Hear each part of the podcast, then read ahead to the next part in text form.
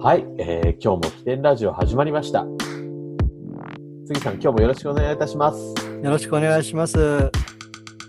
えーと、と今回なんですけれどもあの非常に私の個人的なことなんですがこの度ですね、えーと、と私、えー、本を出版することになりまして、えー、6月18日付で、えー、4冊目の本「現場で使える決算書志向」という本を、えー、出版いたしました。たーちゃんおめでとうございます。ありがとうございます。はい、はい。もうこれ、えっ、ー、と、今日さ、えー、収録しているのが6月の24日ですけれども、はい、はい、書店とかにはもう並んでるんですかそうですね。まあ、都内の大きな主要書店にはほぼ並んでますので、あの、うん、もし見かけたらですね、ちょっと、まあ、買えとは言えないですけど、手に取ってちょっと見ていただけると嬉しいなと思います。はい。えっ、ー、と、ちなみに、この書籍のなんか表紙とかで特徴的な部分とかってあれば、えー、教えていただければ。あ、表紙はもう緑色で、はい。ちょっと変形版なんで目立つと思います。わ、うん、かりました。はい、ぜひ、あの、お見かけしたら、あの、私も買おうと思ってますので。あ、ありがとうございます。よろしくお願いいたします。はい。はい、でえーと、とたちゃん、この本出版で4冊目ですかそうですね、はい、はい、すごいですけれど、そのそんなに本っていうのは出版ってできるもんなんでしょうかえっ、ー、と、正直言うとですね、2冊目以降はそんなに難しくないです。うん。ただ難しいのは、はい、1冊目ですね。初めて出すとき。で、今書店に並んでる、まあおそらく大きな書店で、まあ例えば東京駅の丸善とか、はいはい。えー、と新宿の紀ノ国屋とか池袋の純区とか、そういった書店にも並んでるわけです、ね、そうですね、はいはい。で、それが今まで出された本、すべてそういった大きな書店で扱っていただいてるそうですね。はい、はい。ですけれど、その、先ほど1冊目が結構難しかったってことなんですけれども、はいはい、えー、1冊目っていうのはどうやって出版にこぎつけたんでしょうかまあ、これ、まあ、いろいろあるんですけれども、うん、あの、私の場合は、あの、出版エージェントっていうのを使ったんですね。出版エージェントですね。えーえー、はい、うん、はい。それってどんな方なんですかそれちょっとその前にですね、まあ他にも方法があるので、ちょっとその話をまずちょっとしたいと思うんですね。はい。あの、当然、あの、芸能人とか有名人だったら、うん、あの、まあ出版社から書いてみませんかっていうオファーがあるわけで、はい、ただまあ99.99%ぐらいの人はそんな人はいないので、そうですね。的には、あの、なんか何かしらしないとできないわけですね。うん。で、一つのあの、あるルートとしては、ルートとしてはすごい売れっ子ブロガーになって、うん、そこでまあ編集者から書いてもらえませんかみたいな話が来るっていうのは一つあります。確かに。はい。まあこういうのでデビューした人もいますが、あの、当たり前ですけど、これもものすごいハードル高いんですよね。そうですね。、はい、はい。うんあの、タチャの場合は結局どうされたんですかあ、それでですね、まあ出版エージェントっていう人を使ったんですけれども、はい。で、出版エージェントってどういう人かというと、大体元、やっぱり出版関係のお仕事をしてた方が独立してされてるケースが多いです。お出版関係、まあ例えばあの、大手出版社の編集者とか、そうですね。そういうご経験があって、その方々が個人事業主みたいな形、まあ会社も会社持って、はい、はい。うん、独立されたと。ええー、はい。で、出版業界って横のつながり結構ありますから、はい。あれですね、例えば、まあ、私が初めての著者だとしたら、こんな面白い企画があるんだよっていうことで、まあ、各編集者の人に、あの、営業してくれるわけですね、代わって。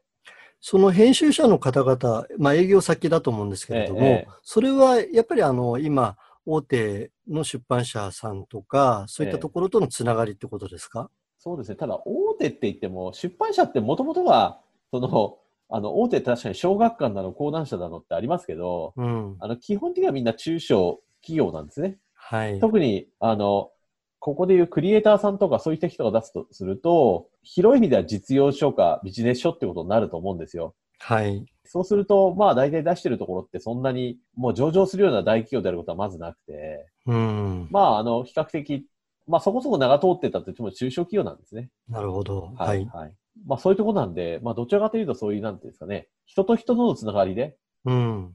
割とできてますので、まああの出版エージェントとして結構腕のいい人だと、あ、この人の紹介だったらそこそこいいもんが来るな、みたいな、そういうのがあるわけですよ。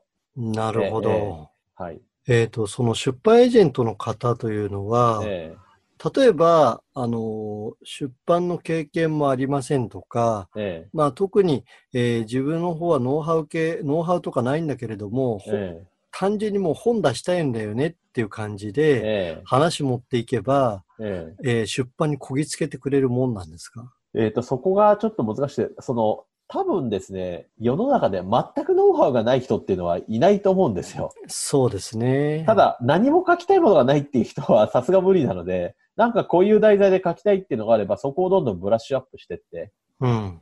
腕のいい出版エージェントさんだとそうしてくれます。腕がいいっていうと、はいう腕が良くない方も中にはいらっしゃったりするんまであす、腕が良くないかどうかよくわかんないんですけど、出版エージェントさん的にも2つ通りパタイプがあって、はい。あの、1つは、まあ結構個別に、うん。あの、まあ要するに最終的にはどういう形で編集者に持っていくかというと、企画書という形で持っていくんですよ。はい。で、その企画書をですね、もうかなりこう個別にこう磨き込んでってくれる人が1つ。うん。もう1つはですね、まあ企画書の書き方みたいなのをみんな集めてセミナーやって、うん。で、あとはばらまくだけの人。ああ、なるほど。えーその企画書を、まあ、テンプレートぐらいは渡すんでしょうけど、まあ、多少添削はするんでしょうけど、もうばらまいて、ああ、ダメでしたで終わりな人。うん。その二通りあって、やっぱり前者の、要するに面倒見のいい人を見つけるっていうのは非常に大事だと思うんですね。ちなみに、たーちゃんはどちらのタイプの失敗エージェント僕は前者の人で、まあ、正直なところ、あの、結構ダメ出しされたりしてですね、ほう。結構大変だったんですけど、まあ、あの、やっぱり、そこは変にオブラートに包まずにバシッと言ってくれた方が、うん。もうそんなんじゃ売れないですよとか、はっきり言ってくれた方が、あの、やっぱりいいわけで、非常に私は感謝してますけどね、その方にはね。ああ、はいでも、それ乗り越えたから今があるってことですよね。まあ、そうですね。はまあ私の周りでも結構出版される方って多いんですけい。れども、はい。はい。結局、あの、一冊で終わっちゃったりとか、はいあとはまあ、あの、売れてないっていうか、まあ出しました本で、そしてまあいろんな人集めてこういうのをやりました、ぜひ買ってくださいとか、Facebook であげたりとかするんですけれども、そこで終わっちゃってる方って結構多いんですよね。はい。はい。で、これ、出版出すことに意義があるのか、あるいはちゃんと出版しても、まあ先ほどの出版エージェントの方が、うそんなの考えやっても売れませんよとおっしゃったように、売れないとやっぱりダメなもんなんですかまあ、ビジネス書、実用書に限って言うとですね、はい。あの、専門書はまた別です。すごい専門的で。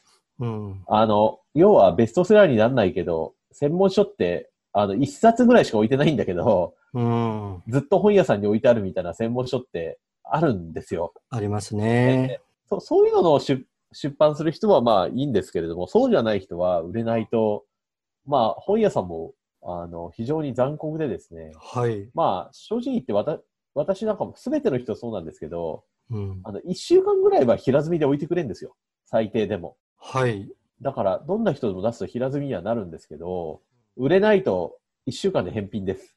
ああ、はいはいそうですか。ええ返品ですね。厳しいですね。ともう一旦返品ラッシュになっちゃうともうどこにも置かれないですから、だかうん。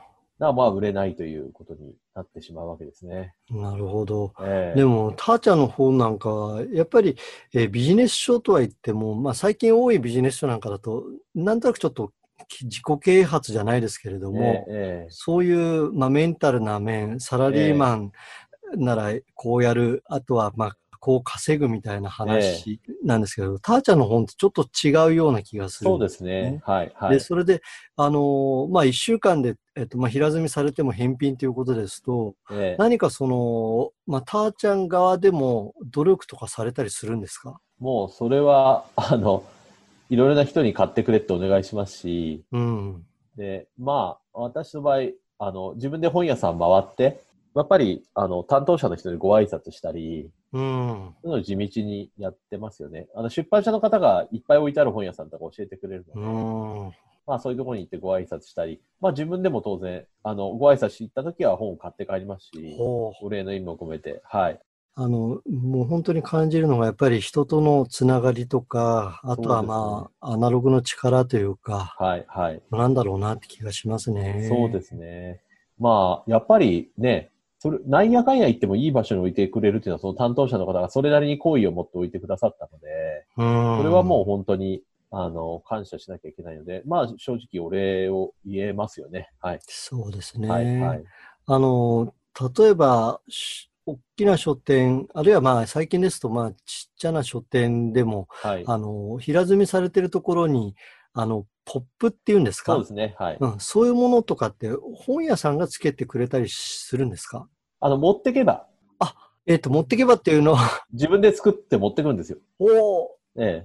じゃあ、たーちゃんご自身が作ったやつを本屋さんにお願いをして、はい。ポップを置いていただくみたいそなう感でじ。すね。はい。はい。なるほどね。まあ、あの、正確に言うと私は、あの、自分では作ってないですけど、ひ人には作ってもらってますけど、あの、私が作るとさすが、あの、ろくなものができないん で、あなるほどいね。くら手作り、あの、手作り感あっていいんですけど、あまりひどいのはやっぱりちょっとダメなんで、まあ、そうですね。えはいお店の雰囲気とか。そうにうん壊すようなものはやっぱさすがダメなんで、そうですよはい。ね。はい。なるほどね。はい面白いですね。はいでも、あの、本当に売れてほしいなとか思うんですが、はい。一方でやっぱり売れない方って多いじゃないですか。はい。はい。まあ、ちょっと聞いた話によると、えこれ、たーちゃんご存知かどうかわからないですけど、ええ何かその出版業界の中で、えええ売れないとなんかブラックリスト的なところに登録されるみたいな話って聞いたことってあるんですかあ、まあ、ブラックリストを持ってるかどうかはともかくとして、はい。やっぱりオファーを出すときに前どれだけ売れたかを見てきますので、なるほど。前売れたかのデータは全部持ってます。あもうえっ、と、出版業界全部にその辺がもう行きそうです渡ね。ってる、例えば、私の本が前どれだけ売れたかとか、うん。そういうのは全部、多分本屋さんからデータが入るんでしょうね。僕もよくわかんないんですけど、この辺。うん。別に個人情報じゃないから、別に。あの、まあ、そうですね。ええ一般の市場に出回ってるマーケティングのデータですからね。そうそうそう。だから、そういうのをし見て、あ、この人売れてるなと思うと声がかかるし、売れてないなと思う人は声がかかんないんですよね。あの、そもそもそういう人は気にしない。なるほど。前の本が、あの、売れてない人は上がってこない。なるほどね。じゃえあえその辺がまあ多分2冊目3冊目になってくるとそういった部分が必要になってくるかなっていう。そう、そうですね。だから、売れてることが大事で、うん。だから、あれなんですよね。多分、クリエイターさんとか専門家の方にちょっとあるんですけど、はい。こう、出版エージェントとか編集者から言われることが、特に最初の本で、うん。自分の方向性とはちょっと違うなっていうことを言われることがあるんですよ。はい。で僕も、本当に書きたかったのは、今書いてるのは会計とかの本を書きたかったんですけど、うん。最初の本は結構自己啓発的な、なんか仕事の進め方とか、そんな本ですからね。うん。まあそうでしたね。ええうんで、まあ、そんなにすごい書きたかったわけじゃないんですけど、うん。あの、エージェントの人が最初の方は我慢しなさいと。はい。あの、どんな偉い、あの、今売れてるビジネス書作家さんも、一番最初の本は必ずしも自分が書きたいっていう本を書いた人はいないないですよって話をしてくれて、ほただ当然ね、あの、ブランド下げるような話は、明らかに下げちゃうような話はやんない方がいいですけど、う。うん。まあ、そうじゃない限り、明らかに自分のブランド既存するなと思うんじゃない限りは、あの、ほ編集者が出すと言えば喜んで書くというのが、まあ、ポイントなのかなと。それはだから、売れる本なんで、ええなるほどね。まあ多分その辺目利き的な感じがしますけれどね。そうですね。でもやっぱりその辺を乗り越えなくちゃいけないとか思いつつ、ええクリエイターさんとかって結構、なんていうかな、自分ってのを強く出したい人たはち、い、はい。その辺のね、やりとりの中でどう、どれだけ、まあ、耐ええられるかっていう言い方になっちゃうのかなえ。まあ、そうですね。まあ、ただビジネスパーソンである限りね、うそのん。自分のほらほら、主義主張と明らかに違うような本は出しちゃいけないけど、うん。そこから外れないんだったら、うん。あの、やっぱり最初はそんなもんだよと。あの、どちらかというと自分が書きたい本じゃなくて、読みたい人が思ってる本を出すべき。まあ、そうですね。例えば、まあ、ホームページとかですと、ペルソナ絞って、そして、まあ、こういう人たちに来てほしいっていう感じで作りますけれど、えでも本となると一体どういう人たちがそれを読むかっていうのをよ捉えきれないですからね。そうですね。えまあ、ある程度、だから、一冊目、二冊目、そこそこ、あの、売れる作家さんだなっていう、あれがついたら今度は、私こういう本を書きたいですって言った時に、あ編集者が聞いてくれますから。ああ、なるえほどねえ、えでもそういうプロセスって、まあ多分仕事の面でも一緒だと思うんですよえ、ね。えまあサラリーマン時代私もそうですけど、上司に何か言われて、え、そして自分はこれやりたくないですって突っぱねてたら、多分次はなかったろうなって今思いますからね。まあ、当然ね、あの、自分の本当の主義主張に反するものはもう突っぱねていいんですけど、うん。なんかね、なんか怪しい儲ける本とか、 そそういうのはは突っいぱねていいと思うんですよ。自分がやりたくなければ ね。ねああ、そうですね。えで、あとちょっと素朴にお聞きしたいのが、はい、はい。よく、まあ、あの、と、まあ、大難犯とか、はい、はい。そういう言い方をするじゃないですか。それのなんか意味合いというか、えー例えば、あの、初版が終わって、次に第二版になりましたってはいなはいった場合に、はい。何かその、初版と二版だとなんか違うことってあるんですかまあ、あの、初版で終わっちゃうっていうのは、もう、あの、売れない作家ということになっちゃうん で、そうですか。ええですから、まあ、まあ、たまにほぼ初版ははけたね、みたいなケースもあるので、うん私、も最初の方は初版が、まあ、まあまあはけたねっていうところで終わっちゃったんで、うん。はええだけどまあ、一応なんか、そのレベルだったんで、まあ次に声かかりましたけれども、やっぱり、り2冊目からは重版、こう要するに、要するに最初の初版が売り切れたということなんで、はい。ええ一応出版社も、もう重版になれば確実に利益が出てくるんで、そこから先は。なるほどね。だから儲けさせてくれるという感じなんですね。初版が全部はげたぐらいだと、あの、損はしなかったよねっていうレベルなんで、ああ、トントンってやつですね。まあトントンかちょっと利益が出るぐらい、ン。なるほど。えちょっと利益は出たけどねっていう感じなので、うん。うん。はい、初版がすげえ売れ残ったっていうと、まあこれは完全な損害になっちゃうんで、えーだから重版ってやっぱりお互いの信頼関係のためにも大事で、だから私もせめてどんなに悪くても1回ぐらい重版は重ねたいというのがあります。はい。なるほどね。はいあの、ちなみに、非常に下世話ですけれど、印税なんかも、はいやっぱり重版になると変わったりするんですかあ、あの、重版が高いケースがあります。じゃあ、初版は、まあ、これ何パーセントとか聞いていいのかどうかわからないんですけれど。まあ、初版は6から8ぐらいじゃないですかね。ビジネス書だと。なるほど。で、重版だと8から10。そこで上がるわけですね。はい、はいはい。まあ、あの、売れてる人だともっと高いかもしれないけど、そ うえ偉い先生とかだと、はい。ああはい。それでちょっと下世話な質問ついではいはに言うと、このターチャの場合に、はい今4冊出されて、はいまあおそらくこの後5冊目、6冊目ってのも考えられてるんでしょうはけいれども、はいえーその書籍を書く、まあ、執筆業だけでえ食べていけるっていう感じになりそうですかー全くなりませんね。あは全くならない。い。なはるい。ほど。はい。はい。じゃあ、やっぱり、まあ、少しおっしゃってましたけど、自分のための、あの、まあ、ブランディングというか、はい。そのためにあの本を書いて出していくっていう感じなんでしょうかね。。そうですすね。ブランディングで、まあ、だから、広告費をかけずにブランディングできるっていう、うん。そういうことと思う。で、まあ、多少ちょっとね、あの、お小遣い程度にはなりますんで、なるほど。はい。